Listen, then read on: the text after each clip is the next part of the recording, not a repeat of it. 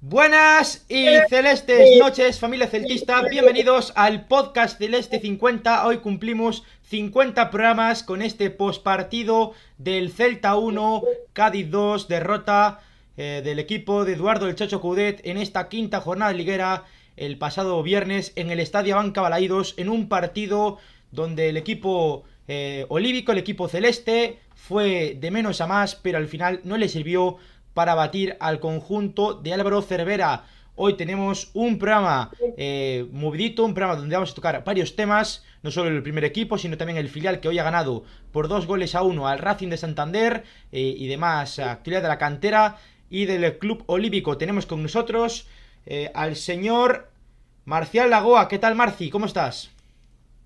Hola, ¿qué tal? Pues yo muy bien, al contrario que el Celta que está muy mal.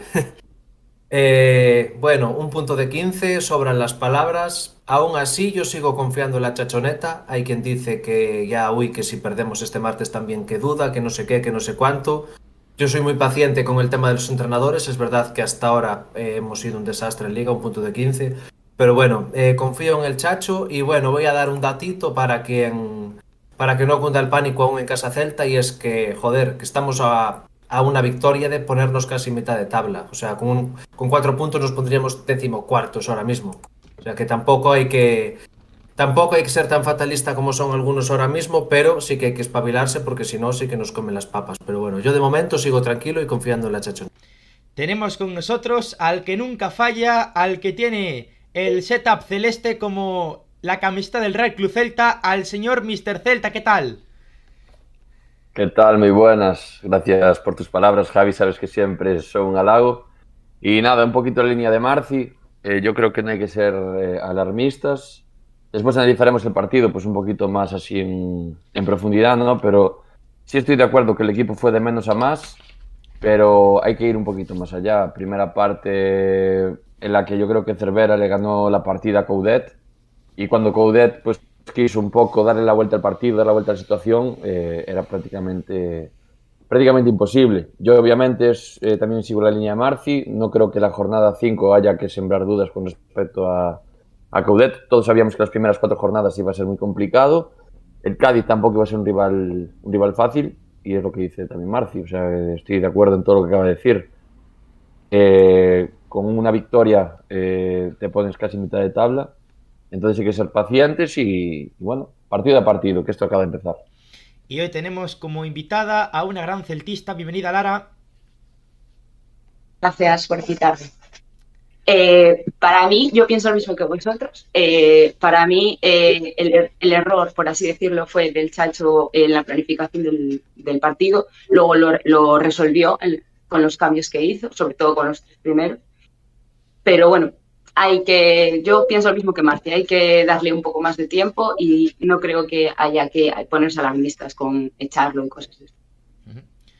Bueno, pues vamos a analizar el partido, un partido que fue de, de menos a más, como hemos dicho, la primera parte muy mala del Celta, prácticamente no se tiró de portería, el primer tiro fue en el minuto 46, Hugo Mayo que eh, lanzó un pepinazo desde fuera del área y la paró eh, Jeremías Ledesma, aunque como ya sabemos el partido a 0-2, o sea que tampoco sirve de mucho. Eh, el Cádiz que planteó un partido eh, defendiendo, eh, replegado atrás, esperando que el Celta atacase. Prácticamente no tuvo balón, ¿no? El señor Denis Suárez, que fue reemplazado en el, en el segundo acto. Yago Aspas y Santi en el primer, primer periodo también estuvieron muy flojos. Mister, ¿cómo viste tú la aportación ofensiva en el primer tiempo? A ver, eh, la aportación ofensiva yo te digo que ya poca o, nula. Eh, es lo que quería decir un poco antes. Eh, yo creo que Cervera sabía lo que venía, el Cádiz sabía lo que venía a jugar, lo tenían claro desde el, desde el minuto uno. Eh, metieron el autobús atrás y lo que no puede ser es que en dos llegadas de... Dos llegadas no, realmente es una llegada, que es la del primer gol, la primera ocasión clara y después un penalti que, bueno, ahí Creo que Fontán peca un poco de, de novato y te hacen el 0-2. Ya después, pues yo creo que se jugó ya un poco más con corazón que con, con cabeza. Es cierto que sí, que los, el, el, cambio de dibujo que, que propuso Coudet en la segunda parte, pues tuvo efecto, pero para mí, en cuanto quitó a Solari del campo, que sinceramente para mí fue de lo mejorcito del, del Celta, de lo más destacado. Eh, pues volvimos a esa línea de, bueno, sí, eh, se, se, llegaba arriba, pero tampoco había claridad. Al final, bueno, por corazón y por tirón, pues eh, dos balones al palo, uno de Murillo y otro de Santimina, si no me equivoco. Sí. Y estuvimos a punto de, de rozar el empate, que sinceramente a mí me parecería un resultado injusto. Yo creo que lo, para mí lo, lo lo más justo es, es, la derrota del Celta, la victoria del Cádiz, yo creo que se, se la merece y bueno, eh, toca analizar, toca que Coudet entonde un poco el mea culpa, que bueno, que, que proponga algo diferente y, y, bueno, después ya si queréis analizar un poco jugador por jugador, hay, hay a quien darle bastante, bastante caña y nada, esa, eso sí un poco mi lectura del partido así por encima. Marci, ¿estás de acuerdo con lo que dijo el mister? Sí, estoy completamente de acuerdo, pero bueno, en eso de darle caña, yo tampoco creo ahora que haya que personificar, o sea, aquí ensañarse con algún jugador particular. Alguno, alguno sí que está comprando bastante boleto, no voy a ser yo quien diga quién es, pero bueno, el mister lo sabe bien. Eh, mira, yo lo que creo es que, a ver, somos un equipo, eh, desde que llegó Cudet, si os fijáis, somos un equipo muy de rachas. Cuando llegó el primer partido lo perdimos porque apenas llevaba tres días, pero luego cogimos una racha espectacular. Después de aquella racha espectacular eh, tuvimos una racha nefasta que nos metiera cuatro el Villarreal, el Madrid también, no ganábamos partido. Y después volvimos a agachar otra racha espectacular hasta final de temporada. Y ahora tenemos esta racha de, porquería, si se quiere decir. Entonces yo confío en que sigamos siendo un equipo de rachas y que esta racha empiece a revertirse y en el momento que empecemos a ganar, que los puntos empiecen a sumarse de tres en tres cada partido. Y yo ya sé que soy un poco pesado con esto, pero si os fijáis, todos los partidos, o como el otro día, los empezamos mal, los acabamos bien, sobre todo por corazón, también nos pasó con el tema del Atlético, más corazón que fútbol. Y o los empezamos bien como el del Madrid, los acabamos flojos físicamente. Yo sigo insistiendo en que este equipo físicamente está flojo. No sé si es por la traya de pretemporada, como dijo otros días, no sé por qué, pero yo veo el equipo que, que físicamente que, que no está. Coincido con el Mister en el error de novato de Fontán, pero para mí es un central que me demostró sobradamente que puede estar en este equipo con lo joven que es. Yo seguiría confiando en él. Si comete Murillo el error, no está, ¿sabes? Diríamos, oh, es nuestro central tal. Lo comete un chaval, claro, es que es muy joven. Tal, un error lo comete cualquiera y efectivamente es joven, pero yo, yo seguiría contando con él. Y bueno, yo confío en que el martes ganamos sí o sí, la verdad. Eh, más de jugador en jugador, eh, a mí la verdad es que me preocupa mucho el tema de Denis Suárez, que está teniendo muchísimas críticas en redes sociales, es un jugador que se espera muchísimo de él, eh, no está jugando bien en estos primeros partidos de temporada. Santi Mina, que, bueno, marcó el gol, pero en la primera parte le costó un poco eh, también meterse en el partido, debido a que tampoco es que llegase muchos balones a su posición. Yago Aspas, que hasta que el Chacho Coudet lo, lo eh, atrasó un poco la posición de media punta, tampoco se encontraba muy cómodo en el campo. Eh, estaba mmm, Cervi también un poco dubitativo en algunas acciones. Solari para mí fue de los mejores en ataque en el día de... Iba a decir ayer, pero fue el, fue el viernes. Eh, Tapia incluso lo noté un poco fuera de forma. Y eso que Tapia siempre es de lo poco que se salva, ¿no? Pero ya Tapia a mí no me convenció mucho. Salvaría a Murillo. Salvaría a Murillo. Eh, para mí hizo un buen partido. Javi Galán también hizo un buen partido. Eh, Solari hizo un buen partido. Dituro también hizo un buen partido. Pero poco más. Lara.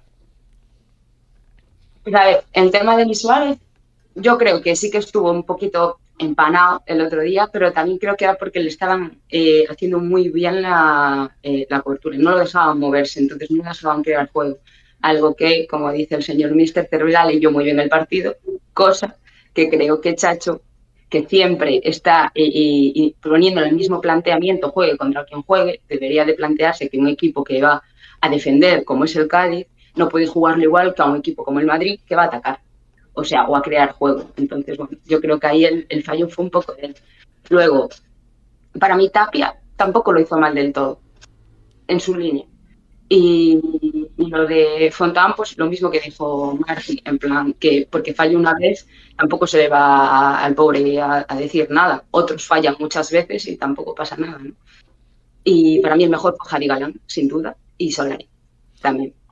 Yo, eh, antes de nada, de dar una opinión sobre lo que acaba de decir Lara, eh, deciros que podéis comentar en, el chat, tanto en Twitch como en YouTube, os estaremos leyendo. Vamos a leer eh, rápidamente un par de comentarios que ponen por aquí. La primera que pone, School, el Celta es lo mismo durante est estos cinco años. Empieza la temporada de la pifia. Luego que no diga que la gente que es culpa del entrenador. Peregrino, que siempre está ahí, un abrazo para Peregrino, nuestro, eh, bueno, que está ahí siempre controlando el chat. Dos pelotas en los travesaños. No es justa, Diego la derrota, hermano. Ponen por aquí. Una opinión que tiene por aquí Peregrino. Eh, sí. Eh, sí, ¿Puedo sigo, contestarle? Sigo, come, sigo, comentando y después eh, contestas a vale. lo que quieras, ¿vale? Eh, pone por aquí también eh, Marci que no duela. No es cosa de entrenadores. Por aquí pasó Oscar, Mohamed, Cardoso, etc. Y siempre igual. Luego Fontán lleva dos penaltis y está verde. Eh, yo para poner a Idu Araujo pongo a Fontán, la verdad. Pone Daniel, contra el Levante en su casa, en casa si firma el empate. Eric Roland, si tuviésemos a Beto, después, Fran Beltrán, el mejor de calle. Le da mil vueltas a Denis. vale, el, Eligius pone por aquí. Si queremos jugadores de la cantera hay que pagar el peaje de la juventud. Tienen que equivocarse para crecer. Lo malo es que el Chacho no parece creer mucho en la gente joven. Ahora si queréis contestar a la gente que pone por aquí cosas por el chat. Vale, yo... Eh, Dale tú. El Pere, claro, fue el primero que, que dijo por ahí. Eh, eso, dos pelotas en los travesaños, no es justo la derrota. Yo sigo pensando que para mí es justa. No podemos, eh, digamos, centralizar el partido en dos tiros al palo. O sea, no hubo ocasiones la primera parte, no hubo juego la primera parte porque Cádiz no quiso, y al final tiramos más de corazón que de juego. O sea, si el Celta no juega, pues, y el, por encima el resultado es una derrota, como fue, sino que las ocasiones, para mí lo más justo es la derrota. O sea, ¿qué me dices tú? Que el Celta llegó, que tuvo ocasiones todo el partido, que al final Cádiz te llega a dos, te mete dos, y me, tienes 10 tiros a puerta, 11 tiros a puerta, creas ocasiones y demás, pues sí, te compro que tal vez mmm, el, el, resultado mínimo un empate. Pero yo creo que el, el otro día eh, la derrota es lo más justo. O sea, la primera parte era un tuya mía, tuya mía, eh, Murillo, Fontán, Hugo Mayo, Galán, la verdad que hay que decir que Salvi le hizo un marcaje todo el partido. Sí. Que aún así eh, Galán consiguió aparecer, sobre todo más en la segunda parte que en, que en la primera. Y después, eh, no sé qué más comentario había por ahí que quería también comentar. Bueno, ahora no me di cuenta. Ah, bueno, Beltrán, por ejemplo, partidazo de Beltrán, partidazo de Beltrán. Después sí es cierto que, a ver, que el Celta que... Eh, ah, bueno, ya sé que quería contestar, cierto. El tema Fontán, tema Fontán. Eh, el partido de Fontán realmente es que no es malo, porque el Cádiz llegó dos veces a puerta, tiró dos veces a puerta, mejor dicho. Una una falta, que fue el primer gol, y un penalti que fue de Fontán. El resto es que la defensa prácticamente no tuvo trabajo porque el Cádiz tampoco eh, quiso tirar para arriba. Entonces, no puedes juzgar el, par el, partido de Fontán porque realmente no tuvo trabajo como tal. Por una jugada, eh, criminalizarlo, no lo veo justo. Que se tenga mayor o menor confianza en él, ya es otro tema diferente. Pero de ahí a machacar al chaval por un penalti, yo creo que tampoco es, es justo. Yo quiero hacer un matiz respecto a esto. No quiero machacar tampoco a, a, José Fontán, porque la pasada temporada eh, fue su temporada de debut en Primera División. Eh, yo lo comentaba hoy con Druidas en Barreiro. Y que es que le hubiese dado una temporada más en el Celta a Fontán. Creo que se le subió muy rápido al primer equipo. Eh, por otra parte. eh, Pero es... un matiz pequeño. eh, se le subió por necesidad, no porque eh, Claro, claro, claro. hubiera que subirlo. Sí, sí. El año pasado Oscar tenía pocos jugadores y tiró de cantera, ni más. Entonces, como ya quedó en dinámica del primer equipo toda la temporada, pues. eh, Tampoco es que jugara demasiado el año pasado. No. No, bueno, pero estaba en dinámica del primer equipo. A eso me refiero. Claro. Yo quería comentar lo que, del chat unas cosas muy rápido. Aquí el Eligius este que nos dijo, si queremos jugadores de la cantera hay que pagar el peaje de la juventud, ahí coincido. Eh, tiene que equivocarse para crecer. Lo malo es que el Chacho no parece creer mucho en la gente joven. Yo pensaba lo mismo, pero me hizo cambiar de opinión eh, cuando entrevistamos a, a tu primo Javi, que Sí. nos explicó el tema de los cómo y la verdad que me hizo cambiar de opinión. No es que no confíe, lo que pasa es que no quiere ponerlos por ponerlos y cuando se pongan que sea para jugar de verdad. Eh, después, eh, el School me dijo por, por el chat que igual le venía bien un año en segunda A a, a este chaval. Ahí sí que coincido. También puede ser que un añito en, en segunda A le viniera bien para foguearse. Después, eh, el comentario más inteligente que pusieron, un tal Eric Roland Díaz, que aparte es un cantamañanas, pero puso si tuviéramos a Beto, ahí sí que coincido. Y después otro puso Beto Selección, ahí también coincido. Después lo que hablaban de Beltrán, eh, yo como vemos a Denis Suárez un poco flojo y parece ser que si Denis Suárez no toca la pelota, este equipo no juega al fútbol, yo soy partidario de a veces eh, quitar un media punta para reforzar el medio del campo o quitar un delantero para reforzar el medio del campo. Y si Denis está flojo y tenemos que reforzar el medio del campo, aunque haya que mover el esquema de cuidado, una idea que tengo yo, igual no sé qué os parece, es quitamos a Denis, reforzamos el pivote con Beltrán, porque por muchos jugadores que tengas adelante, si no le llega la pelota es tontería. Reforzamos el pivote con Beltrán, quitamos a Denis y retrasamos a Aspas a una especie de media punta. Entonces jugaríamos con Tapia y, Beltrán, si nos hiciera falta más fuerza en el medio campo, y hago como una especie de media punta, y, y arriba Mina.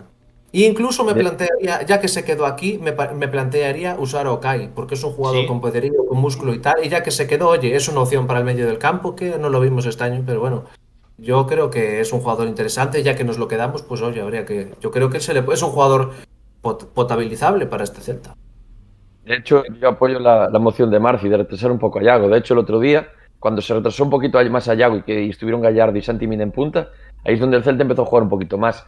Si Yago entra en juego, aunque sea lejos del área, el Celta lleva otra imagen totalmente diferente. Yago yo creo que ya tiene edad que bueno, que ya tiene que empezar a cambiar un poquito su forma de jugar. No es ese jugador rápido que, estamos acostumbrados a, mirar los últimos años. Y es un jugador que con el balón en el pie, eh, de, la nada puede sacar algo. Entonces, tal vez eh, haya que buscar un sistema en el que Yago se encuentre más cómodo, en el que Yago entre más en juego, porque si os dais cuenta, llevamos cinco jornadas el único partido en el que Yago realmente apareció fue el otro día en la segunda parte, cuando jugó ahí un poquito más de, enganche, ¿no? Es cierto que metió un poquito a Beltrán por, detrás, Tapia se metió de, central, digamos, haciendo un poco tal vez la, labor de medio centro de vez en cuando, intercambiando con, con Beltrán, y ahí fue donde ganamos un poquito más el tema de posición de balón, entramos mejor por las bandas con Galán y con, con Solari sobre todo. Eh, entonces yo creo que ahí Coudet fue inteligente. Si Yago entra en juego, el Celta es otro Celta y el otro día, la segunda parte, se, demostró. Entonces, yo ahí, la verdad que estoy muy de acuerdo con, la idea que propone Marti. Eh, ahora os doy el paso, voy a leer un par de comentarios más. Respecto a lo que puso antes, eh, eh, a ver si encuentro por aquí el comentario. comentó por aquí em, Daniel Goberna si firmamos el empate contra el Levante. Eso se lo voy a preguntar ahora a Lara. Eh, después quiero eh, citar aquí un comentario de Axel Johansen. Buenas tardes, gente guapa, saludos desde Perú. Lamentablemente el Celta parece que no encuentra ideas de cómo profundizar sus ataques, ya que el Cádiz solo contuvo a Denis y al bono de Yago. Eh, después pregunto a Mister sobre lo que va a decir Axel Johansen. sobre el tema del empate en casa del Levante, ¿lo firmas, Lara? No, no puedes ir yendo a jugar contra un equipo firmando un empate. Por lo, que si se te plantea mal el partido y lo que sea, empate, bueno, por lo menos sacas un punto, pero no puedes ir con mentalidad de eh, un empate saco un punto, sino que tal y como estamos necesitamos los tres puntos. Y respecto a lo que pone Axel, Mister, ¿qué opinas? Eh, bueno, estoy de acuerdo en cierto modo. Eh, yo creo que el Celta lo que tiene que hacer, sobre todo lo que se notó el otro día, es que no se ha acumulado mucha gente por dentro. Eh, es cierto que se profundizaba mucho con, Hugo en banda derecha. Denis, digamos que ocupaba esa. salía mucho de la zona del medio, no recibía mucho balón, cuando lo recibía era muy retrasado. Y el Cádiz, estando tan cerrado y tan replegado, era imposible que hubiese líneas de pase, que el equipo, que el equipo jugase. Eh, yo no considero que contuviese realmente solo a Denis lo que dije antes, el marcaje de Salvi a Galán durante la primera parte se notó. De hecho, Galán poco recibió. Eh, Cervi, por ejemplo, que es uno de los que pues, le voy a dar bastante estopa, eh, jugó muy cerrado, estaba muy escondido, no aparecía por dentro. Lo mismo que por el Solari, bueno, Solari jugaba un poquito más abierto, por eso en la primera parte, que si no me equivoco, por la banda donde más ataques hubo por parte del Celta con peligro fue por la banda derecha. La banda izquierda estuvo prácticamente desaparecida, es eso. Eh, Cervera sabía que Galán es un jugador que profundiza mucho, que llega mucho a línea de fondo, entonces ¿qué hizo? Sacrifico a mi extremo, marcando lateral, meto un jugador más atrás y atrás eh, tengo ahí un, búnker. Denis es eso, para mí estaba fuera de zona y faltaba ese enlace con, la, con, con los dos delanteros, que normalmente es, es Denis. Solari muy abierto a banda, haciendo dos para uno con, con Mayo. Ahí sí que el Celta pues eh, ganaba algún duelo. Pero claro, si no creamos superioridad por dentro, es complicado. Si no abrimos el campo a un equipo como el Cádiz, es complicado jugarle. Entonces yo creo que Coudet, lo que dijo antes Lara al principio, o sea, tú no puedes ser que al Cádiz le juegues igual que le estés jugando al, al Real Madrid. El Cádiz, eh, si vemos las estadísticas, si no me equivoco, los últimos 14 partidos que jugó en Balaído, sin contar el del viernes, perdió 12 partidos. Eh, sin ir más lejos, la temporada pasada, en la primera parte, le metimos un 4-0. Entonces, eh, Cervera ya venía calentito la temporada pasada, sabía lo que venía. Entonces dijo, ¿qué hago? Meto un autobús, sé que si tengo uno o dos, van a ser gol. Si no, amarro un empate Balaídos, que sé que al final de temporada probablemente sea un rival directo por la permanencia o porque sea, es un equipo de su liga. Lo hizo perfecto, tuvo, llegó dos arriba, dos goles, nada más. Entonces, Cervera planteó el partido perfectamente, sabía los puntos fuertes del Celta, que son Javi Galán, Denis Suárez. Tapia, obviamente, no tenía salidas eh, por ningún lado, no tenía que dar la pelota. Y si anulas a tanto Galán como a Denis, eh, anulas directamente a Yago y a Santimino. O sea, no tienen balones arriba para nada. Y si por encima tienes a Cervi, que no aparece. Y bueno, Solari, ya digo, para mí cuando mejor estuve fue la segunda parte, cuando estuvo de, de lateral, que tuvo un poquito más de profundidad más de llegada. Eh, ahí fue cuando hubo un, pequeño cambio en el Celta y sobre todo cuando atrasó a Tapia y metió a, a Beltrán y Yago por detrás. Ahí el Celta empezó a jugar, se crearon más ocasiones y el Celta tuvo otra imagen. Entonces, yo creo que Gudet tiene que empezar un poquito, un poquito a, a, ver un poco más de fútbol, de analizar un poco más el rival y de cómo, cómo poder hacerle daño. Eh, un primer tiempo, como decimos, terminó en 0-2 después del, del tanto del de, Pacha Espino, bueno, primero fue el de Anthony Lozano, el Choco Lozano, el ex de, delantero hondureño del Girona, que ahora está en el Cádiz, y el gol del Pacha Espino después de una parada de Ituro, en un lanzamiento desde los 11 metros, el penalti de José Fontán, gran parada de Ituro, y en el rechace eh, marcó el Pacha Espino. Eh, decir un, una cosa, después hablaremos del tema de la falta previa al gol del Choco Lozano, que es dudosa, la falta de Denis Suárez, es un poco bueno, es discutible la falta eh, que llega, es precedente al gol de, Lozano. Eh, en el segundo periodo, como dice Mister, el Celta jugó mejor, es verdad que hizo tres cambios, eh, metió a Nolito, metió a Gallardo y metió a, a Méndez, el Celta que tuvo más ocasiones de gol, el, Cádiz que esperó en todo momento atrás al, al Celta e intentó alguna jugada aislada ¿no? en ataque, pero prácticamente sin problemas de Turo consiguió frenar esas, ocasiones. Y Marci, al final eh, tuvimos un, eh, un, doble palo, ¿no? Al final en el descuento, uno de Aspas y uno de Murillo. Eh, y sobre todo me quedo con la imagen de la afición aplaudiendo ese último palo de, Murillo en el último instante.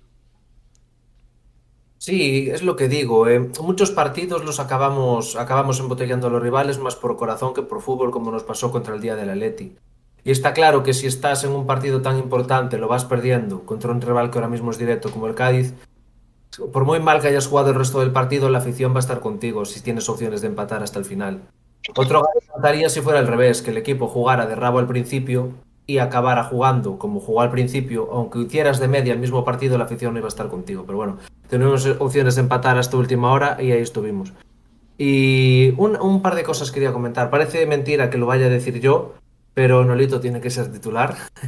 Está viejito, pero que, es, que el Cervi este juegue los últimos minutos mientras no le coge el rollo de la Liga Española, porque yo este chico no lo acabo de ver el Seito, me sigue pareciendo carísimo. Después eh, comentar que no sé por qué en el Faro de Vigo pusieron de MVP a, a, a Hugo Mayo con un 7 por delante de Galán, no sé por qué. Debe ser que Galán ayer no estuvo tan bien como otros días, pero aún así para mí fue el mejor de la defensa, para variar. Y una cosa más quiero comentar. Empezar la campaña de Dituro Selección. Vaya temporada que está haciendo este chaval.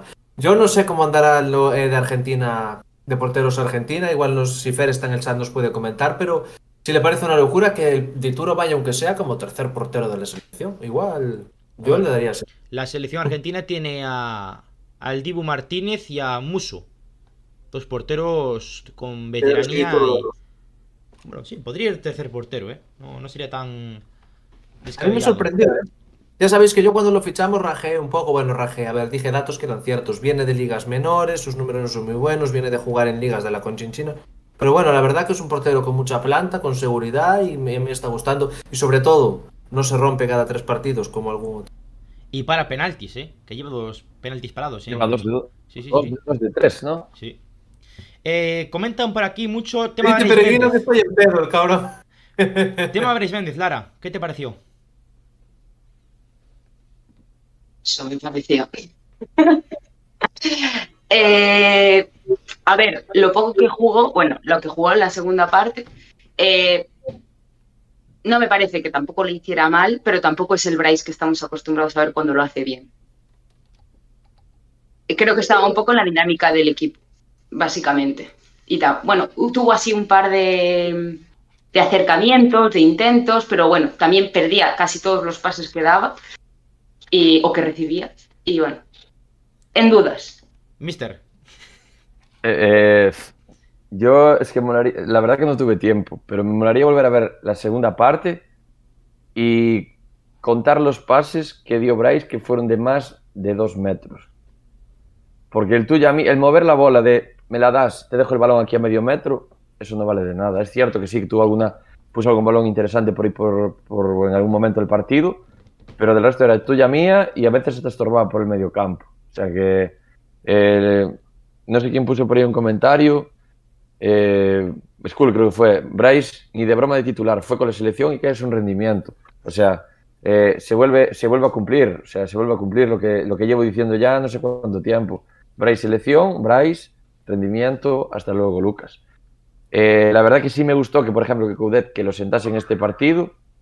Y yo creo que Solari le comió totalmente las, las papas a Bryce. Sí, también es cierto que cuando entró Bryce y jugó un poquito más por dentro, eh, como que tiene, como que aparece más, ¿no? Pero eh, tiene que dar muchísimo más todavía. Yo no lo veo ni al 30% del jugador que es. Eh, de hecho, eh, os lo puede decir tanto Lara como Javi. Yo cada vez que tocaba el balón Bryce y tocaba atrás o pase de medio metro, Bryce, gritaba Bryce selección, Bryce selección. Hasta había alguna que miraba para atrás en plan, vaya tío más pesado. Pero es que era, era la verdad, o sea, si volvéis a ver el partido, vais a ver que cada, de, cada 100, de cada 10 pases, eh, 8 eran de menos de medio metro, lo perdía o, o haciendo cosas raras. Ponen por Pero aquí. es eso, que. Si Bryce está al 30, ¿a cuánto está Yago? Ya andará por ahí también, un 30%, para mí. Yo a Yago no lo veo tan Eh. flojo como Bryce ahora mismo. Claro, pero con la diferencia de que Yago, aunque no haga nada en todo el partido, hasta hace dos jugadas y te puede marcar o ocasionar un, un gol. Bryce, si desaparece, desaparece.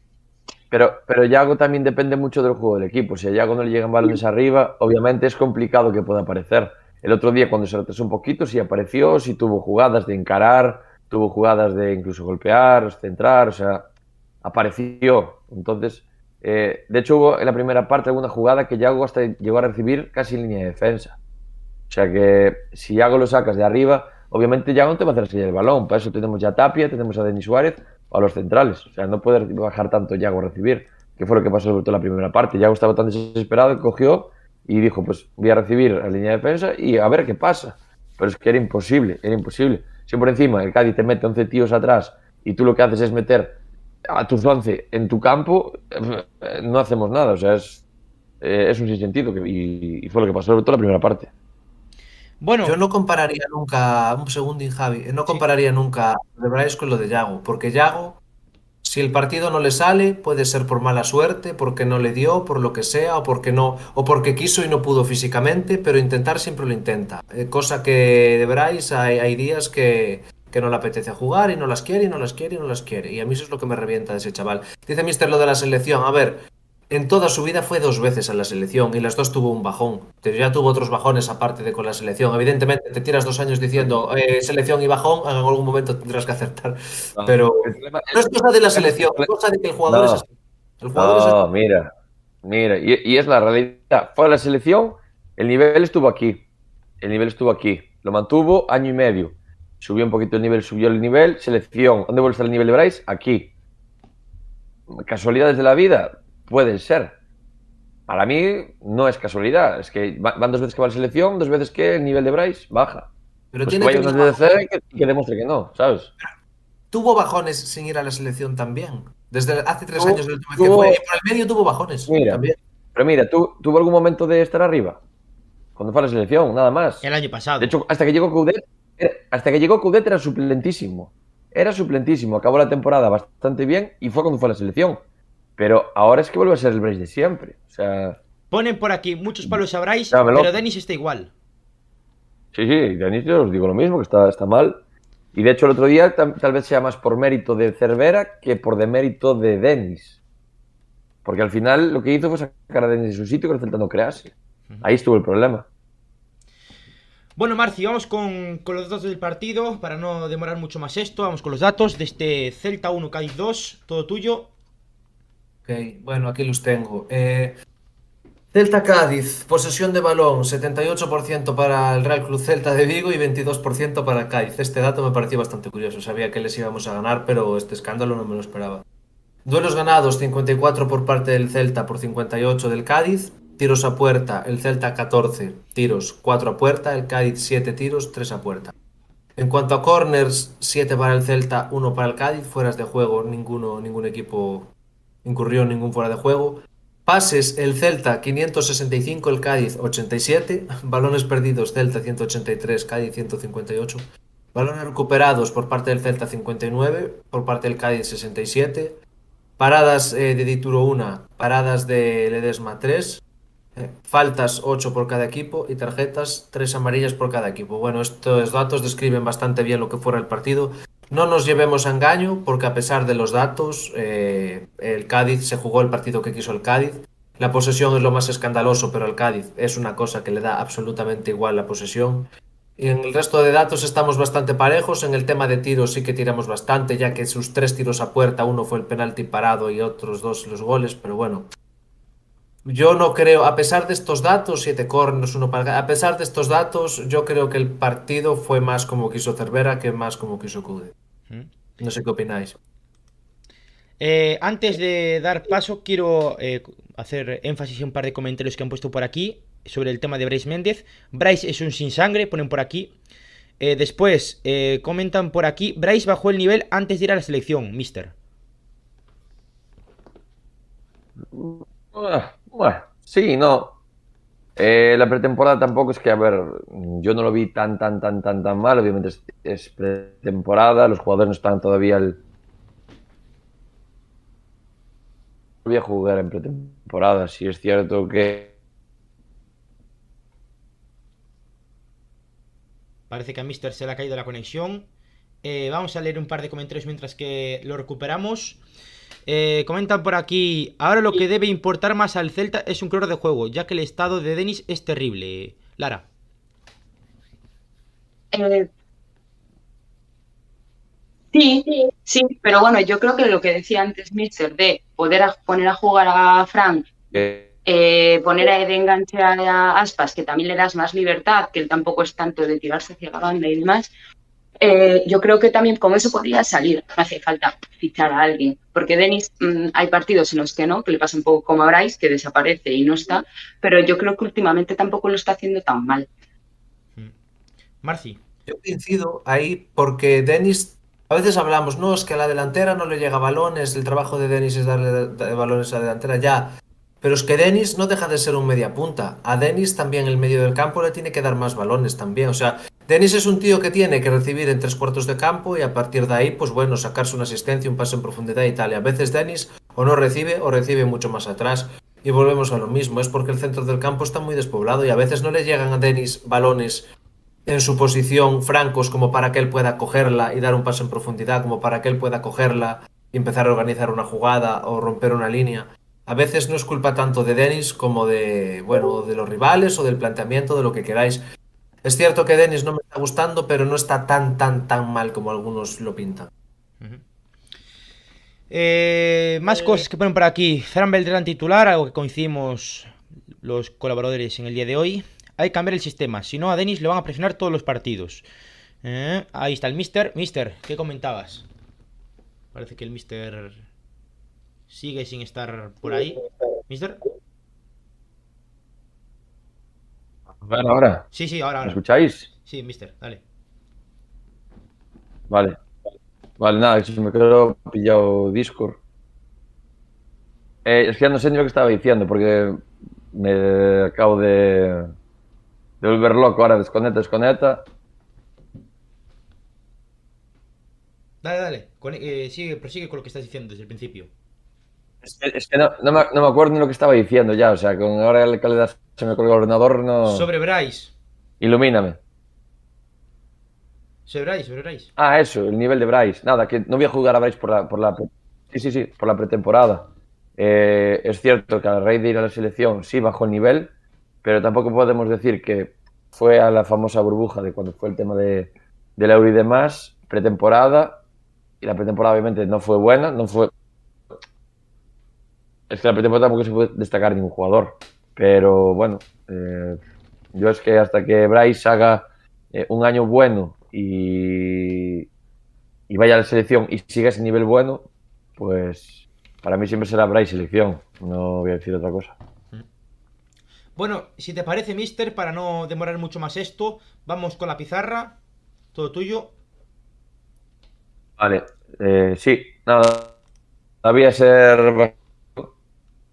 Voy a comentar ya directamente las, imágenes, no voy a pararme mucho tampoco, porque tampoco fueron goles en los que fuesen jugadas demasiado largas y demás, entonces poco, poco que comentar, ¿no? Eh, el primer gol, centro desde la banda izquierda de ataque de- del Cádiz, un centro, la verdad que bastante bueno, buscando la zona del...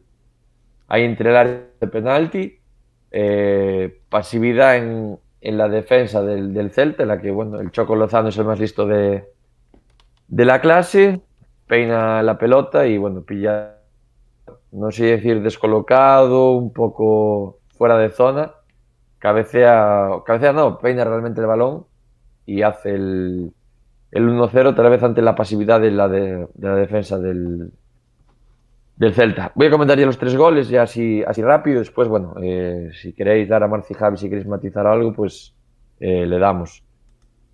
Eh, nada, el segundo, el segundo gol del Cádiz, pues un penalti para mí muy claro de, de sobre el Choco Lozano, que bueno, golpea a Salvi, Dituro lo acierta, acierta el, el la mala suerte que, que queda ahí el, rechace. La defensa del Celta otra vez dormida, no llegan a, entrar, de hecho vemos en la imagen que son creo que Solari y Murillo y, bueno, Hugo Mayo ya está directamente quieto, ni se esfuerza en entrar en el área a, bueno, por lo menos molestar o, o buscar un segundo malón y bueno, aquí el, el jugador del, del Cádiz eh, hace el 0-2 y después, bueno, eh, el 1-2, el gol de Santimina, pues ya veis, un golpeo de, de Yago que para Ledesma. No sé si me estáis escuchando, Javi. Sí, sí, sí, continúa, continúa. Sí, ¿Escucháis? Sí, continúa. Sí. Ah, vale, vale. Es que se me está quedando YouTube pillado, entonces no, no lo sé. Eh, Nada, lo que decía. eh, golpeo de Yago, Ledesma para la, la, pero- la pelota, queda el, un rechace que hay, bueno, incluye otro balón por ahí que queda por el medio. El balón le cae a la frontal del área a Santimín. Finalmente le pega con la izquierda y, y consigue marcar el, el 1-2. Pues hasta aquí la pizarra en el día de sé si hoy. queréis comentar algo, ¿os parece? Eh, Marci, Lara, ¿queréis comentar algo sobre esto? Yo comentar eso, lo que dijo el Mister en el 0-1, la pasilla defensiva del Celta, en el en ese marcaje, ¿no? Eh, al Choco Lozano y al resto de atacantes cadistas. En el segundo sí que es verdad que pasividad también a la hora de entrar en el área, porque el Pacha Espino, que eh, es muy listo, lleva ya dos dianas en liga, eh, entra muy fácil en el área, nadie hace el intento por obstaculizar el, el rechace para a posteriori marcar. Y en el gol del Celta eh, es muy complicado el, el tiro de Santimina porque vemos cómo está eh, Fali, está eh, Ledesma, creo que está incluso el Pacha Espino, está otro jugador también por ahí del, del Cádiz. Son casi... eh, son cinco futbolistas los que están delante del balón y Santi Mina que consigue fusilar al cancerbero argentino del Cádiz en ese tumulto ¿no? de, jugadores.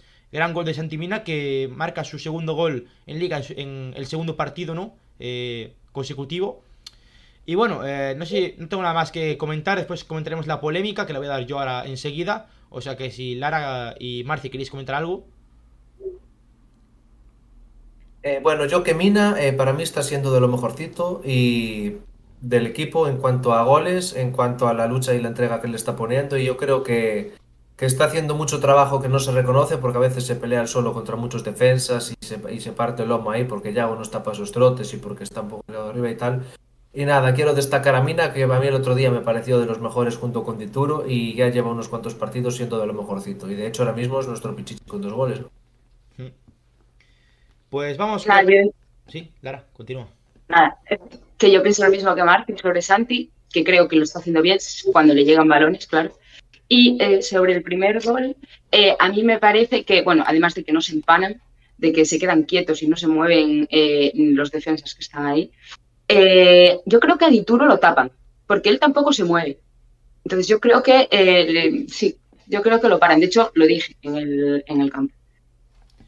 Pues vamos con la polémica. La polémica que ha sido, además del primer gol, que quizás es esa falta de Denis Suárez, ¿no? Eh, es polémica. No tenemos la imagen, solo tenemos la del penalti de, de José Fontán, que aquí la tenemos. eh, la carrera, ¿no? Con el Choco Lozano. Yo creo que era bastante. Bueno, se podía haber evitado, era evitable el penalti de, de Fontán, no tenía que, que haberse hecho, podía haberle hecho falta antes y no era último jugador, estaba Murillo, o sea que no hubiese eh, Pero- llevado la, la tarjeta roja. Eh, sí, mister. Un matiz, Javi. Eh, no sería tarjeta roja no por ser último hombre. Esa, esa norma ya hace mucho que no existe.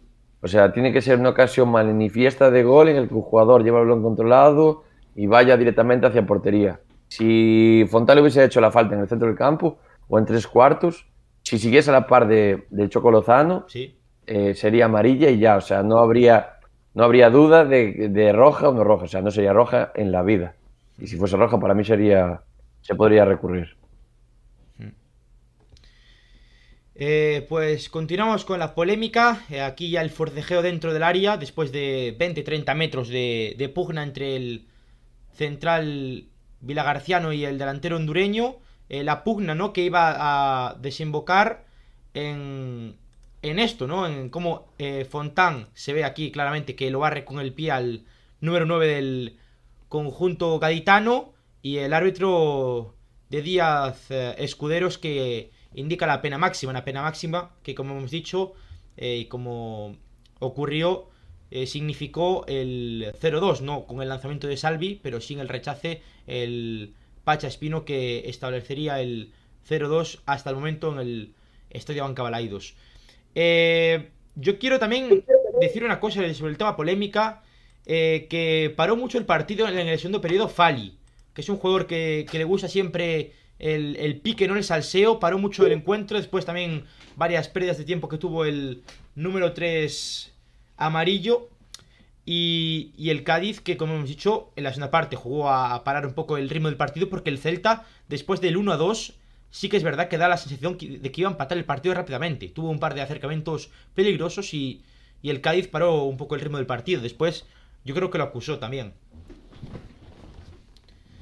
Eh, pues vamos con las notas ya. Eh, vamos con las notas del partido. El Celta que salía con esta formación, salía con Dituro en portería, línea de 4 para Hugo Mayo, Jason Murillo, Fontán y Javi Galán, Tapia, eh, Solari, Denis Suárez y Cervi, y para el gol, Yago Aspas y Santi Mina. Desde el banquillo salieron Bryce Méndez, Nolito, Fran Beltrán y Tiago Gallardo. Vamos con las notas.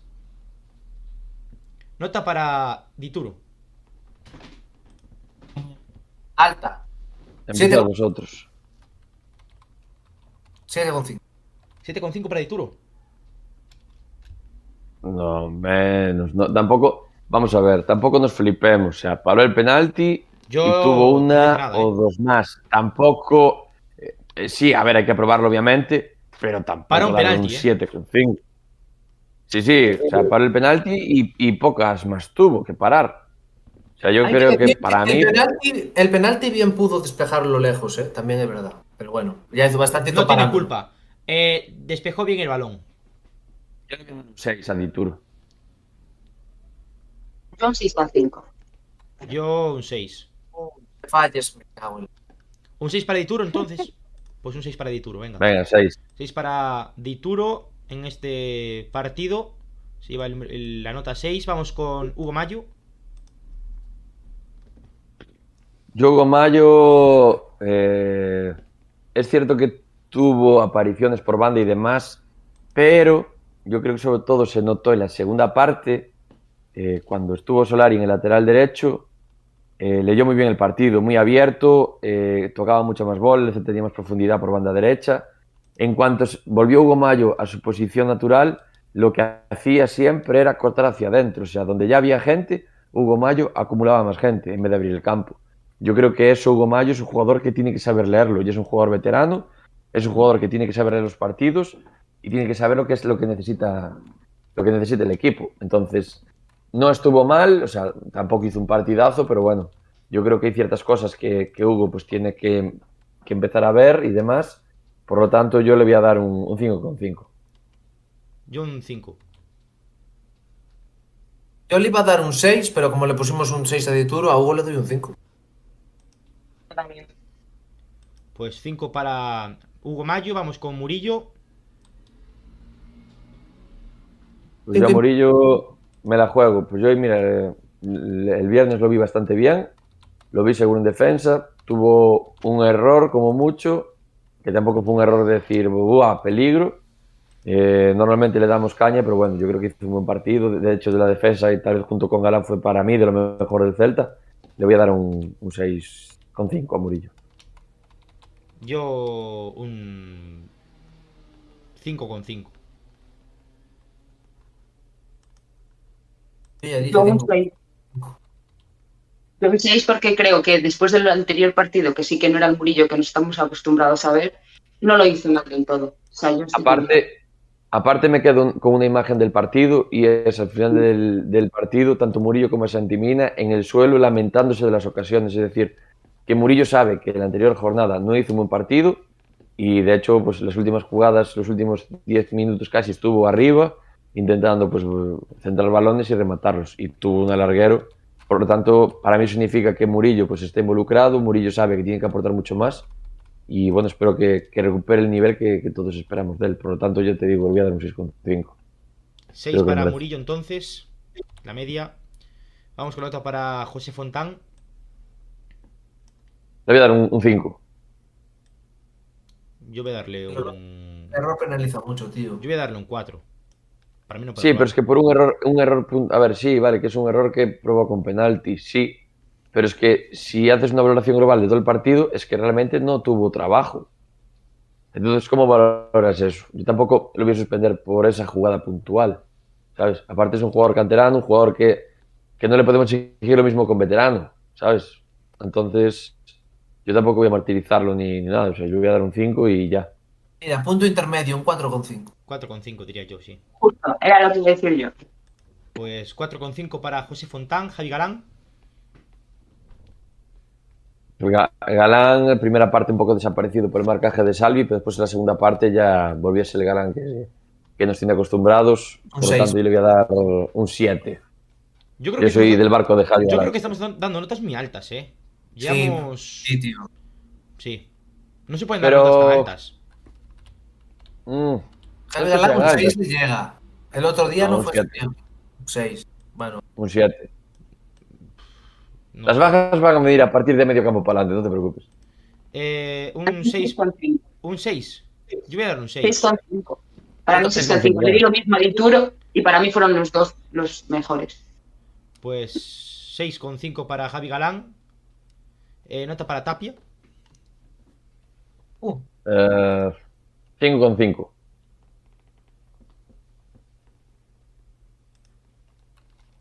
que lo vi muy combativo, ¿eh? Vale, como siempre, ¿no? Pero venga, va, 5,5 porque es un jugador del que se espera tanto uno que venga. Defensivamente estuvo bien, pero no tener la ayuda de Denis por delante, eso al final lo penaliza. Entonces no, no hay ese balón y ¿qué quieres que haga Mr. Renato Tapia? 5,5. Pues 5,5 para Tapia. Vamos con la nota para Denis Suárez. Un 2. Me has cerrado, eh. Un 3 por no ser tan malo, que no le llega tanto No, no, hay que, hay que exigirle. A Denis hay que exigirle. A Denis hay que exigirle mucho. Per- perdón, nota para Yo Tapia le habíamos dado.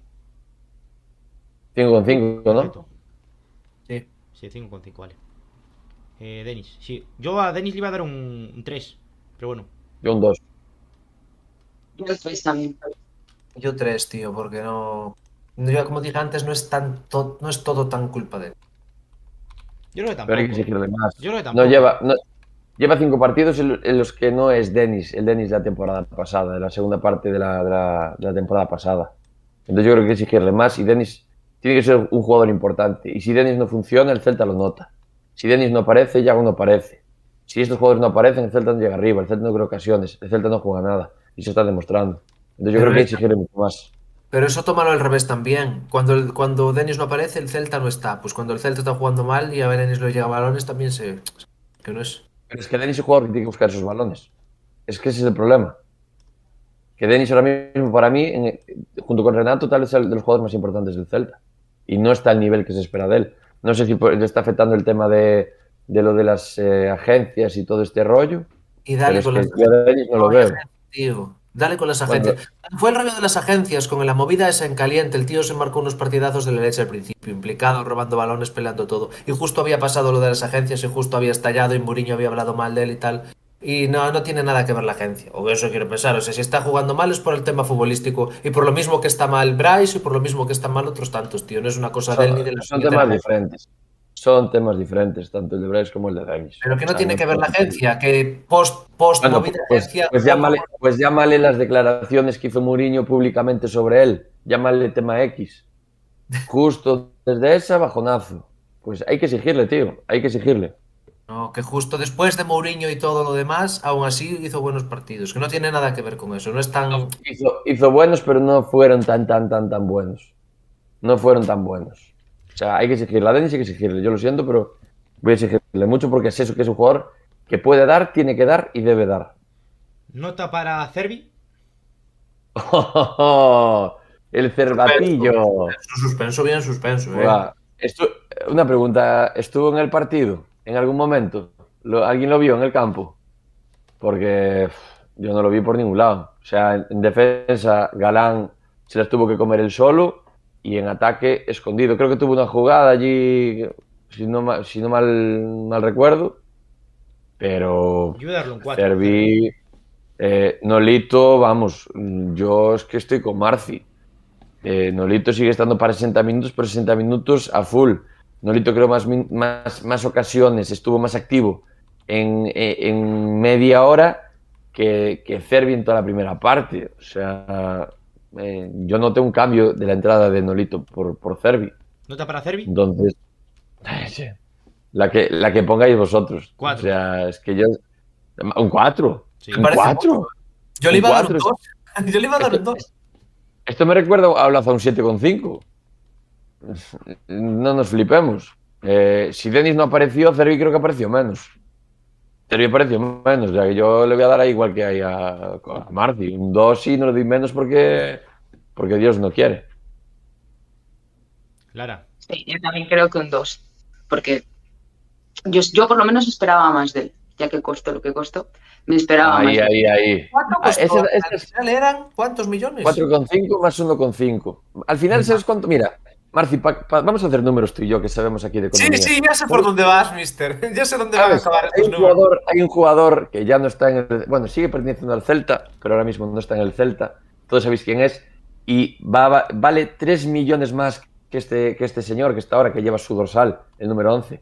Solo vale 3 millones más. Y lleva hecho lo mismo que nuestro querido Henry Moore durante 3 años. O sea que va a ser igual o peor que Henry.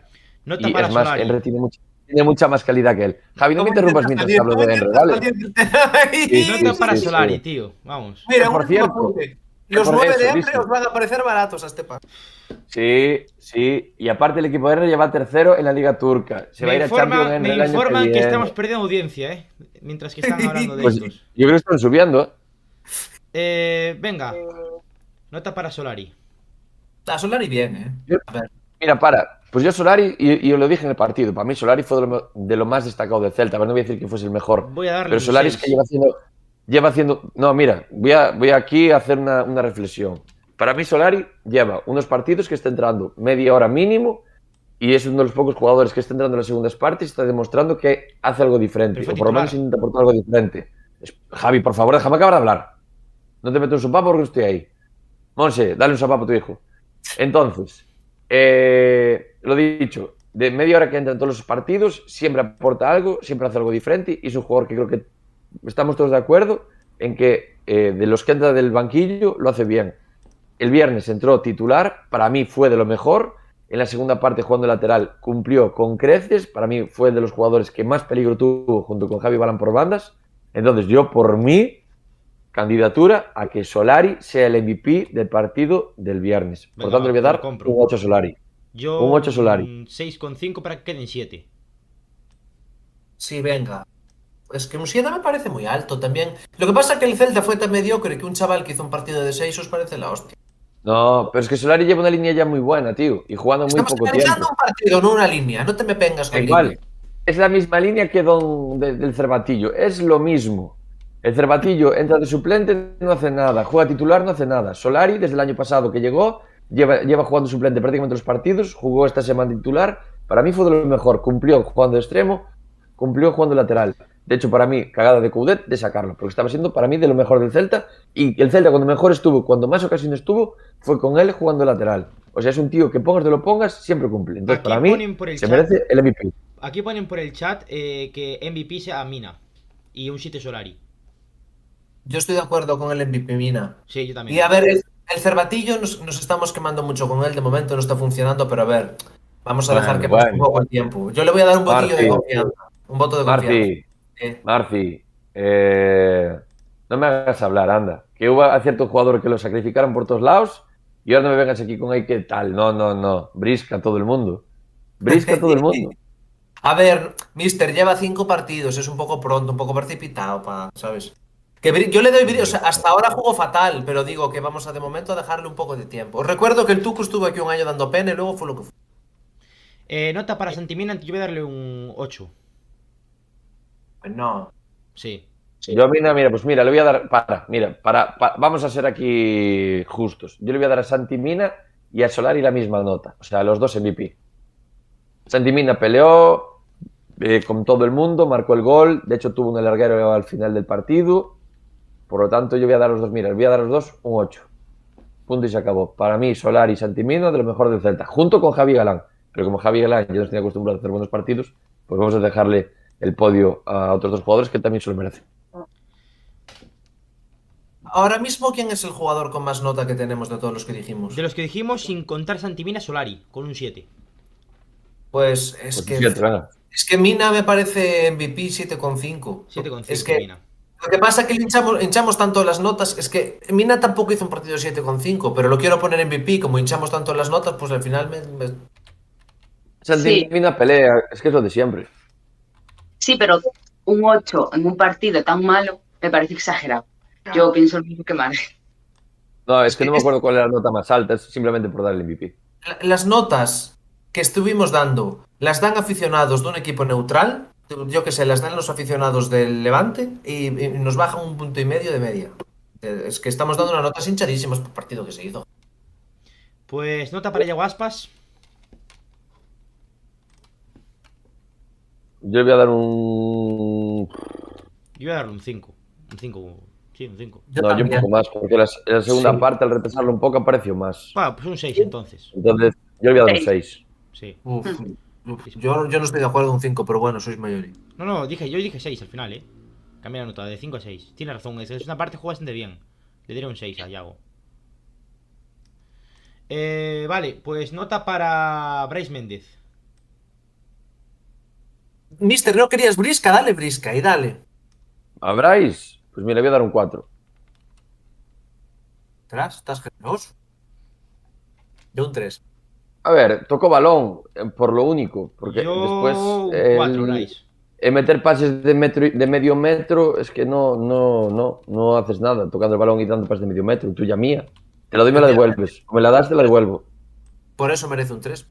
Un 4. Pues un 3, venga. Le bajo un 3 también. Y no le doy un 2 porque, eh, bueno, Ponen aquí Iván Nieves. Bryce jugó bien lo que jugó.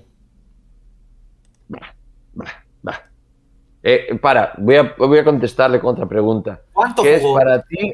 No, no, espera, espera, espera. Voy a hacer otra pregunta a Iván Nieves Salgado. Eh, Bryce jugó bien lo que jugó. Eh, ¿A qué le llamas jugar bien, Bryce? Eh, que lo conteste por, por comentarios. Yo voy a darle un 4, Lara. Tú cuando digas, vete dando las notas, ¿eh? No te quedes atrás. ¿Eh? Yo dije un 3. Pues un 3 para Bryce entonces. Voy a bajar la nota. Eh, nota para Nolito. No, Nolito bien. Yo voy a copiar la nota de que diga Marci. Nolito, eh, estoy yo por a- alrededor del 6, creo que debemos movernos con este chico hoy. Sí. Chico ya señor, casi. Ya. Venga, le doy un 6. Aunque igual es un pelín... Pero bueno, un 6. Pues Nolito que se lleva un 6. Yo creo que. A ver, yo soy muy, muy- muy nolitista en el día de. O sea, para mí aportó bastante. Dio bastantes buenos pases. eh, le dio frescura al equipo. Pese a que, como dice mucha gente, es un yayo, ¿no? Que ya no tiene forma física. Para mí, Nolito, lo que juega aporta. O sea, Explosivo y le mete ganas. O sea, es eso es innegable, el otro Nolito. día hubo gente que se cebó mucho con Nolito por el fallo que tuvo contra Courtois. Pero ayer, o sea, bueno, eh, antes de ayer, para mí Nolito fue no lo mejor. clara. La de Courtois aquella no era tan clara como la gente se piensa. Una jugada muy rápida, Courtois checándole que es los mejores porteros, era muy... No era tan fácil, ¿eh? Y, lo que decís es, es Yayo tal ya, pero con su calidad, con su chispa, con su pillería y tal, lo metes en la segunda parte cuando están los demás fatigados y tal y cual, joder, pues te, te fresca el equipo. También un poco por comparativa, porque claro, teníamos al Cervatillo, después metemos tal, tal y como estaba jugando el otro, pues parecía Maradona el Nolito. Pues 6 para Nolito, vamos con la nota para Fran Beltrán. Voy a dar un 6 a Fran Beltrán, me gustó mucho. Beltrán hizo un Sí. partidazo y Beltrán es un jugador que, yo lo siento, pero este tío tiene muchísimos más minutos. Y ahora mismo, para mí, Beltrán está por encima de Denis. O sea que, Coudet, si estás viendo esto, para la semana, sabes lo que tienes que hacer, es entrar a, a Denis y Beltrán para el sitio. Ponen la verdad aquí que... Fran Beltrán 6,5, ¿eh? Es que para mí, yo te digo, de los que entraron en la segunda parte, para mí fue de lo mejorcito. ¿eh? Recuperando balones, estaba en todos lados, eh, filtraba buenos pases, se asociaba con los jugadores de arriba. eh, a mí me gustó. Ta-. También, aparte, fijaros que tenía a, a Tapia por detrás ya de central. No estaba medio centro, estaba ya de central. Pero es que aún así, a mí Beltrán hizo un muy buen partido. Beltrán de lo mejor ponen por aquí. Yo creo que los- lo que nos está pasando con Beltrán y con alguno más es que lo que digo, el equipo fue tan gris que, que- que ensalzamos demasiado a los que lo hicieron decente. Beltrán un 6,5. A ver. 6,5 Un Beltrán. partidazo, no sé qué. El equipo estaba claro y él jugó mejor que los que estaban, pero bueno, con un 6 yo creo que ya va más que cumplido. Sí. Es un cinco. 6,5. Pues nota para Gallardo, el último que falta. El yo, Pony. Yo voy a copiar lo que diga Mister. yo voy a darle un 4. Yo un 5. Le falta calidad, le echa huevos, pero le falta calidad. Yo un 4 también. calidad y que le lleguen balones arriba. Se por arriba. De aquí, hecho, tuvo eh, alguna cabeceada por allí. Yo voy a dar un 5. Yo le voy a dar un 5 para que la media sea fácil de hacer y dos 5 y dos 4. Igual- 4,5. Igual que al Cervatillo hay que darle tiempo y a Ferreira en su día hay que darle tiempo, pues al señor El Pony habrá que darle también tiempo para que se adapte al fútbol europeo. Ojo que el mote Pues del mira. pony eh, va cuajando, ¿eh? Cada vez más gente le llama el pony. Ah, sí, pero ¿quién se lo...? Yo pensé que, yo ¿Es pensé que lo traía de ya. No, que no, en no. plan que va... Le llaman- el Pony, Gallardo. Le llaman, le llaman el lagarto gallardo, pero aquí le siempre llamamos el pony gallardo. Y el pony, Pues porque Pero ¿por qué Pony? bajo. ¿Eh? ¿Por qué Pony? Porque se nos ocurrió el pony gallardo. Es, Javi, ideas de Javi. es una, es una parida que tenemos entre Peregrino, nuestro seguidor, y mía. Y bueno, y Emi, el celtista uruguayo. Y de ahí nació, de ahí nació. Javi Ciro, no, no, no, no sea, no, no bardes, no bardes. Eh, bueno, pues eh, falta Cudet por dar la nota. Uh, suspenso. A ver, corrigió bien con los cambios. Hay que decir, ¿eh? Pero tarde, pero tarde. Ya cuando de perdidos al río ya dijo, pues me la juego. Si en vez de meterme dos me meten cuatro, pues por lo menos dije que lo intenté. Yo voy a darle así, un pues- 3. Un 4. 3. Tres. Cuatro. Tres. Yo si lo suspendo le pongo. Tres. Un tres de toda la vida. Mira, Oscar. Marín un 5, ahí nos lo deja. Otra. Tres. ¿Qué nota le das tú, Lara? ¿A Cudet? A mí el 3. Para mí fue mal planteamiento de él. Pues vamos con las notas. Enseguida van a aparecer en pantalla que hoy, ante la falta de nuestro realizador, me estás eh, eh, tocando sudar tinta china para hacer esto, la verdad. Y, y bueno, eh, aquí tenéis las notas en el día de hoy que hemos dado. Eh, de Ituro un 6, un 5 Hugo Mayo, un 6,5 el señor Javi Galán, un 4,5 eh, José Fontán, un 6 Murillo, un 5,5 Renato Tapia, un 3 Denis Suárez, un 2 Cervi, un 7 el señor Solari, un 6 Yago Aspas, un 7,5 y MVP eh, Santi Mina, un eh, 3 Bryce Méndez, un 6 Nolito, un 6,5 Fran Beltrán, un 4,5 Gallardo y Coudet un 3. Pues hasta aquí las eh, notas de este partido, de este Celta 1, Cádiz 2. Vamos con las noticias. La prenoticia es la del Celta B, que hoy ha vencido por 2 goles a 1 ante el Racing de Santander en Barreiro a las 12 de la mañana. El conjunto eh, santanderino que se puso por delante con un gol de Álvaro Bustos a las eh, bueno al minuto 8 de partido, pero replicó rápidamente el equipo de Onésimo. En el minuto 9 marcó Alfon y en el segundo periodo, tras una jugada embarullada, consiguió marcar el señor Alex Martín, el central canario. Segundo gol eh, en la segunda jornada consecutiva para el central ex de el Cádiz, precisamente del Cádiz. La pasada temporada debutó en previsión con el Cádiz, Alex Martín. O sea que enhorabuena por ese segundo gol consecutivo para el central. Y muy buen partido de Alfon, de Cedric Teguía, de Losada, lo sabe muy bien. Tuvo que ponerse de lateral derecho ante la lesión de Tomás Carrick. Después, eh, tanto Javi Castro como Alex Martín, que marcó el gol muy bien también. Medrano eh, contuvo muy bien a, a los jugadores del, del Racing por esa banda izquierda. Pampín, que jugó eh, desde el banquillo, también lo hizo bastante bien. Gaizka Campos, regular. La verdad es que me sigue dejando dudas. Yo lo pondría a Raúl García titular. Eh, muy bien. Alex Carbonell también muy bien. Sostuvo muy bien al equipo y llevó la manija del encuentro. Y la verdad es que muy buenas sensaciones, mister. Eh, ahí Onésimo te está cayendo un poco la boca porque el final está, está rindiendo. Estamos séptimos, ¿eh? Pero vuelvo a lo de siempre. A mí no me van los resultados si al final el objetivo de un filial es sacar jugadores de cantera. Si tú haces, ficha, o sea, haces fichajes a base de cartera, mmm, no me, a mí es que no me, me, sigue sin valer. Aunque, aunque ascendamos y quedamos primeros, me sigue sin valer. Entonces, a mí no me, no me va a callar la boca porque sigo pensando lo que sigo pensando. Y ante eso no puedo hacer nada. O sea, una de dos, empieza a recuperar jugadores estanciados por ahí o, o, para mí va a seguir siendo lo mismo hasta final de temporada. No, no, quieres jugar los resultados del Celta B porque no sé qué, no sé cuánto, pero cuando perdía Onésimo, bien que lo jugabas y le saltabas a la piel. No, no, no. Y, es que para mí, es, o sea, es que eso voy. Si pierdes fichando a base de cartera, más motivo para buscarte encima, más motivo.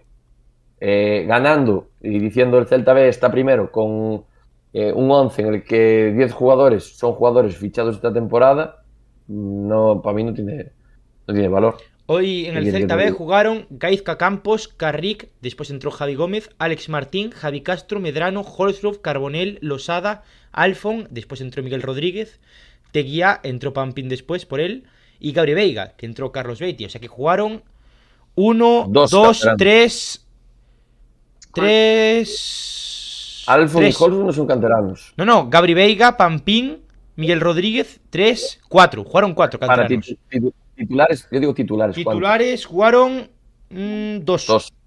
Dos titulares. Ya ves. Y A ver, más no veo los mal. banquillo. Tío, 4. De, de- de tus, de, de tu cantera al final, potencial para el primer equipo tienen muy poquitos. Yo veo bien que cojan a esos poquitos que ven que pueden llegar al élite y, y los, y los rodeen de gente que sabe, tío. Yo lo veo bien, no lo veo una locura. Ahí se los- No, Mira, pocos son canteranos, pocos son de aquí. Me da igual, los que valgan se quedan y si hay que rellenar el resto Mira, de equipo para, se rellena. No, mira, para, no, no, no, no, no, no me hables de jugadores potenciales porque no. Porque hay jugadores canteranos del Celta que están jugando en primera división y jugaron siempre rodeados de jugadores de cantera. O sea, a mí eso no me vale. A mí eso no me vale. No, yo eso, Martín, lo siento, A pero mí sí, y a Mourinho también. No, Jorge Iglesias, José Lu, eh, ¿cómo se llama este? Jota también, está jugando en primera división. Eh, hay un montón de jugadores que salen de la cantera del Celta y jugaron rodeados de jugadores de la cantera del Celta. Como mucho fichaban cuatro o cinco jugadores para dar un poquito de experiencia y de músculo al equipo. José Luis se marchó en juveniles, no es lo mismo, se marchó en juveniles. Da igual, da igual, da igual. Más motivo aún, rodeado de, de 20 chavales de su edad que jugaron en el Celta. No es lo mismo, no es lo mismo. No es lo mismo, lo siento, pero no, Marci. José Lu, su etapa fuerte de formación fue en el Castilla, mister. Tú en el Celta B es un equipo que tiene que competir en una categoría más o menos fastidiada. Marci, ¿dónde destacó José Lu para que se llevase el Madrid? ¿Dónde destacó? En los juveniles del Celta. ¿Y con quién destacó? ¿Con 10 o 20, con 20 jugadores que vinieron fichados de fuera? No. Estamos hablando de Celta B, tío. No, da igual, bueno. Marci, es lo mismo. Estamos hablando de cantera. Estamos hablando que el Celta B es cantera del Celta. Vale. Y no se, está no se está tratando como cantera, se está demostrando como, como dijo Coudet, como un equipo autónomo, del cual en total de plantilla hay cuatro o cinco jugadores de la cantera del Celta, el resto todos fichados. Para eso, que es un equipo paralelo, que le llaman Celta Atlético. Los cuatro o cinco que vieron que tienen potencial para llegar arriba y los rodean de gente buena. Yo lo no, veo. Hay jugadores, por mira, ejemplo, Pampín. está conmigo mira, y no, es un tío que sabe. A otra. Ahí. No, mira, Pampín Patino es un jugador potencial. A Pampín le quisieron, le quisieron hacer así. Carrera también es un jugador potencial, pero Carrera no se quedó. Rol Blanco, por ejemplo, te parece un jugador potencial. Está cedido para poder jugar en da segundo. Igual, da igual. No, da igual, da igual. no da igual. Marci, Marci, ¿cuántos jugadores? Mira, y no me hagas hablar porque me caliento. ¿Cuántos jugadores se fueron del Celta B por Onésimo? ¿Cuántos? Jugadores canteranos, ¿cuántos? Que, le dije, que el señor Onésimo le dijo, aquí con la cantera no se cuenta. Y eso lo sé, vamos, como estuviese en el vestuario. Onésimo le dijo a los canteros, dijo, con la cantera aquí no se va a contar. Y le hizo así, zapatilla. Se quedó con Lauti y compañía porque tienen contrato. Si no, si acabase en contrato, diría dónde estaban todos. Y porque tienen que dejar jugadores en la cantera, que si no, ¿dónde estarían todos? No me hagas hablar, Marco. Si fueran No potenciales, hablar, estarían en B. Onésimo no es imbécil. Mister, si esos canteranos fueran buenos, Onésimo se los quedaría. Es imbécil Onésimo. Onésimo, se quiso pirar. Onésimo quiso dejar el Celta plantado. Onésimo firmó un contrato en el que si el Celta lo echa, el Celta tiene que pagarle una pasta. ¿Pero qué me, Tiene que qué me pagar hace una eso? pasta. No da, no da. Onésimo dijo, me quedo, pero voy a hacer un equipo para estar arriba. Sí o sí. Y fue lo que hizo. Fue lo que hizo. Se gastó el presupuesto del Celta B en fichar jugadores. Me estás diciendo que el tío dijo, con la cantera no se va a contar. El tío no es idiota, no se va a tirar piedras a su tejado. Si hay algún canterano que es un potencial crack y tal, jugaría Sí. en primera red, Marci, tío. Que, hay- que me caiga la casa encima ahora si Onésimo no dijo eso. Porque lo sé. Porque lo sé. O sea, no me hagas hablar porque no quiero hablar más. Porque no puedo hablar.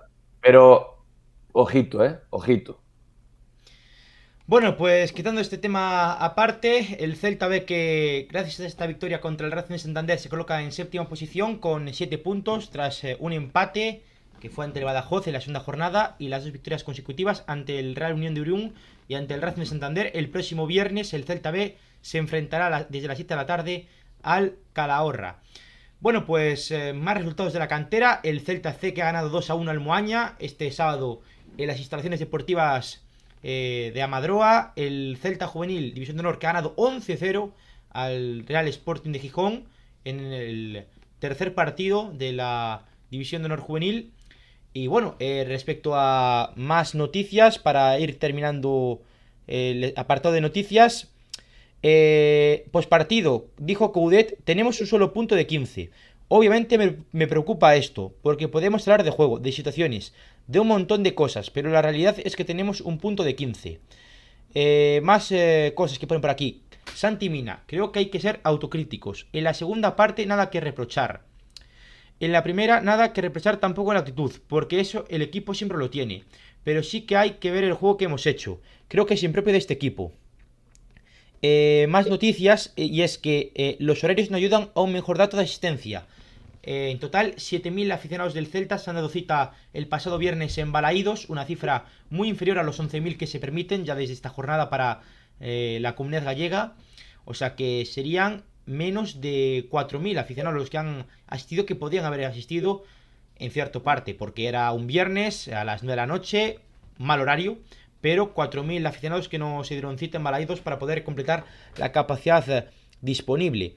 Eh, más noticias. Eh, el Celta que... mm, Sí, eh, ponen por aquí que el Celta eh, es, bueno, ya lo hemos comentado, que tiene la camiseta más bonita de la liga, lo comentamos la pasada semana, y esta semana que se le han dado el galardón, bueno, un galardón que virtual. Eh, más noticias que ponen por aquí. Eh, se cumplen 50 años del debut europeo del Celta, esto es más una anécdota que otra cosa, ante el Aberdeen, eh, una eliminatoria que acabó perdiendo el, el Celta por 0-2. Pero bueno, Primer equipo de Galicia en participar en competición europea. Y no hay, no hay más noticias porque tampoco ha habido mucha noticia en Casa Celta estos últimos días. O sea que, bueno. Eh, a última hora acaban de comunicar por eh, Radio Gallega eh, que Murillo no era la primera opción. Que la primera opción era el brasileño que sonó para el Celta. Incluso hubo, un tapado. eh, pero Murillo no era la prioridad para fichar el, el Celta en este mercado. Algo que, bueno, ya se sabía, pero bueno, lo acaba de decir Víctor López en la radio gallega. Por eso es un dato, que Murillo no era la prioridad para reforzar el Celta. Eh, no sé si tenéis alguna noticia más sobre esta semana o vamos ya con el rival directo para terminar el, el programa de hoy. Vale, Mister, para eh, Mister, no, Lara no. Marci, todo tuyo. Vale. Bueno, próximo martes, o sea, ya dentro de dos días. Bueno, no, dentro de uno, porque técnicamente es lunes. Martes 21 de septiembre de 2021 a las 10 de la noche desde el estadio de... ¿Cómo se llama el estadio de Levante? Ciudad de Valencia. Desde el Ciudad de Valencia, Levante, Real Cruz Celta de Vigo. Retransmitido en España por, por Movistar La Liga y para nuestros amigos de Latinoamérica, como siempre, por Pirlo TV. Bueno, nos encontramos un Levante que va decimoquinto en la clasificación con cuatro puntitos contra un Celta que va decimoctavo con solo un punto. Solo estamos por delante de Getafe y Alavés que tienen cero puntos. Estamos en descenso ahora mismo, entonces bueno. Eh, racha del Levante, empate, empate, derrota, empate y empate. No suma mucho, pero por lo menos, mira, solo perdió un partido de los cinco, ¿vale? Eh, como bajas destacadas tenemos a Bardi, a Campaña y a Soldado lesionados y Melero es duda. Como jugadores destacados tenemos a Morales y a Roger, que ambos llevan dos goles.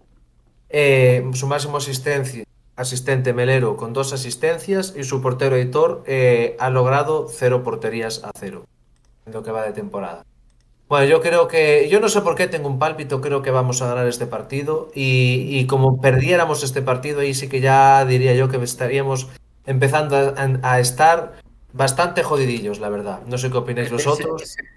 No sé cómo Bueno, un tal, un tal por aquí parece que es un fan mío, no sé quién será, pero bueno, un saludo para ti, Marci Selección. Dice, gracias, crack. Ese pálpito tenemos todos, ¿eh? Marci, siempre, no sé cómo es. Yo creo- tengo el pálpito de que el Celta el próximo partido lo va a ganar. Pero ese pálpito, nada, da igual cuando sea que estamos igual. Mira, yo creo que soy gafe. Voy a decir que el Celta pierde para que podamos ganar un partido. Un segundo, hablando de yo creo, yo creo, eh, la Marciporra, ya la mejor sección del programa, empieza ahora, la Marciporra, nadie la acertó, se acabó la Marciporra. Llevamos cero puntos todos, eh. Ningún espectador ni nosotros acertamos un puñetero resultado de Marciporra, tío. Que empiece Lara. 0-1.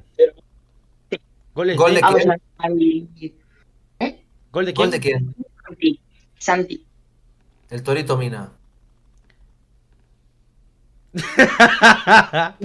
Yo voy a Y ya no lo decir, celebra así, ¿eh? voy a decir 0-2. Goles de... Goles. Es que... Vamos a... Es que sí. Eh, estoy por poner que, que gana el Levante para que ganen algún punto de la marciporra, eh. Te lo juro.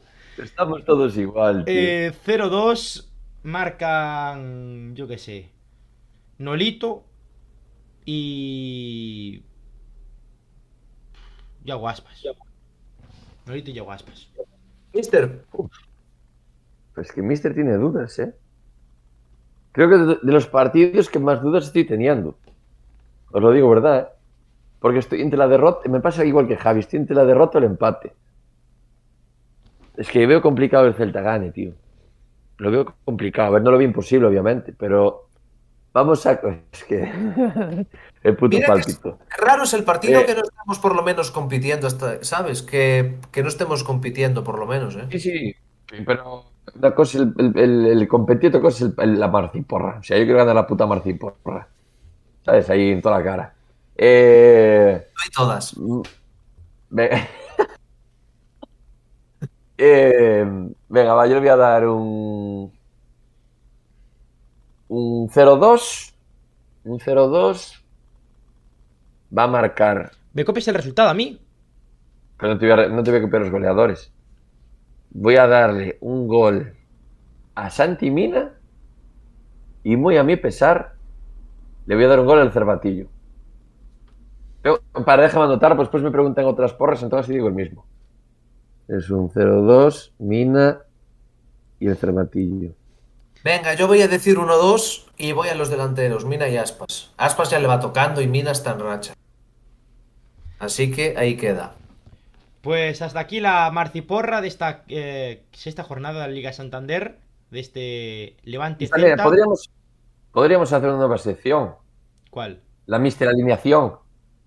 A ver, ¿qué- ¿cuál crees que va a ser la alineación de esta semana? ¿Y cuál crees que va a ser?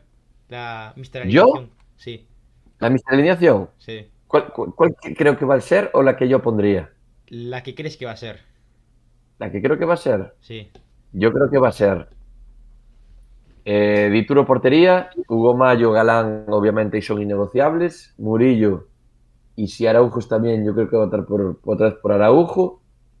Eh, Tapia, y yo creo que va a repetir Denis, probablemente, aunque Beltrán está, lo está haciendo bien, pero yo creo que ahí Coudet va a seguir confiando en, en Denis. Eh, bandas, yo creo que va a volver Nolito a ser titular, y es más, lo espero. Por la derecha yo apostaría otra vez por, por Solari, porque Levante también es un equipo que, que se suele replegar bastante y, y- y con Solari en banda yo creo que nos va a dar un poquito más de amplitud. Y arriba, innegociable, pues yo creo que Santi Mina y, y Yago Aspas. Mm.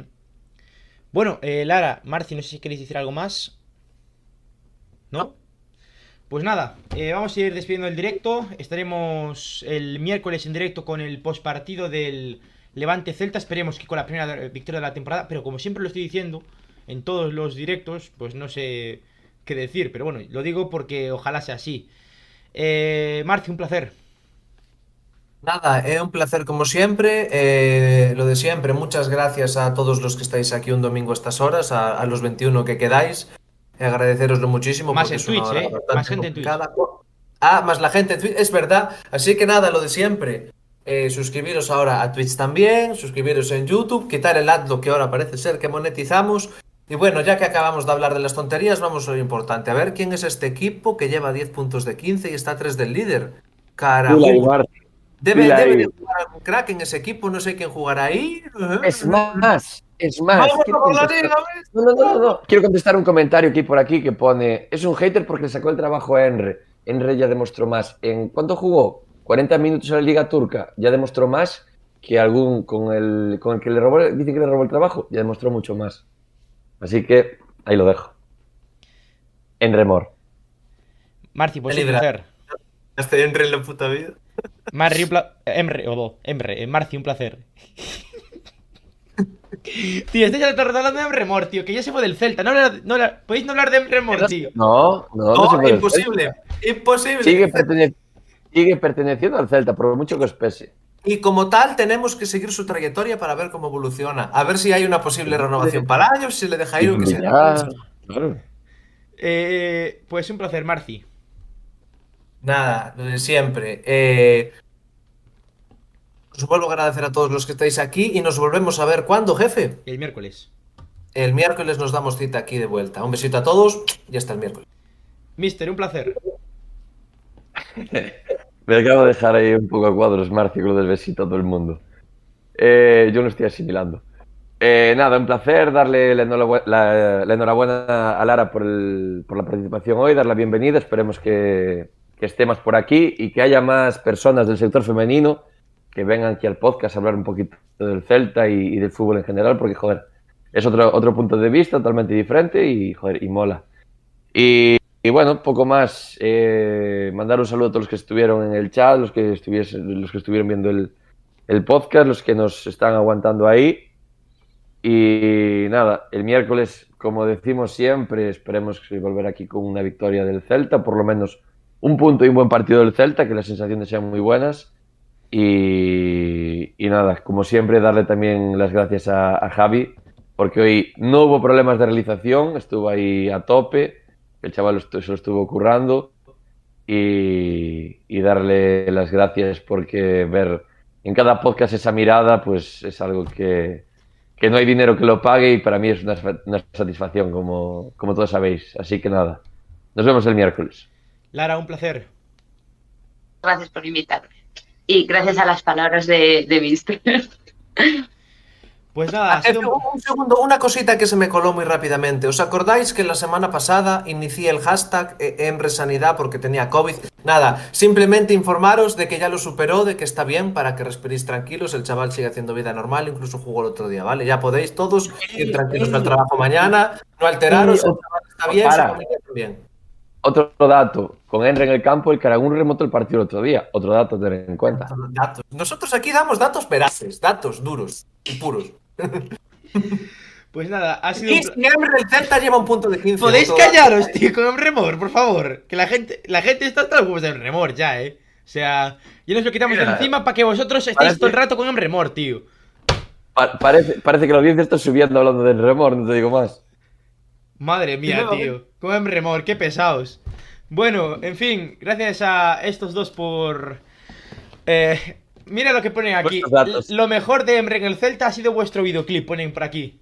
Imaginaos, eh. Bueno, pues en Pero fin. para, eso, para eso que cambiar al al Celta. Bueno, pues en fin, muchas gracias, Mister, muchas gracias, Marci, muchas gracias, Lara. Después de este eh, tono jocoso, ¿no? Con, con Emre Mor y este análisis completo del partido del Para, Celta para, 1, Cádiz para, 2. Para, para, para, para. Para los que no somos tan inteligentes, tenemos un vocabulario tan guay. ¿Qué cojones significa jocoso, tío? Lo buscas en Google después cuando acabe el podcast. Ha Joder, sido un tío. placer. Suscribiros, darle like, compartir, tanto en Twitch como en YouTube. A ver si conseguimos crecer un poco más en esta comunidad. Ha sido un placer. Nos vemos en el próximo podcast. Un abrazo y a la Celta. Chao.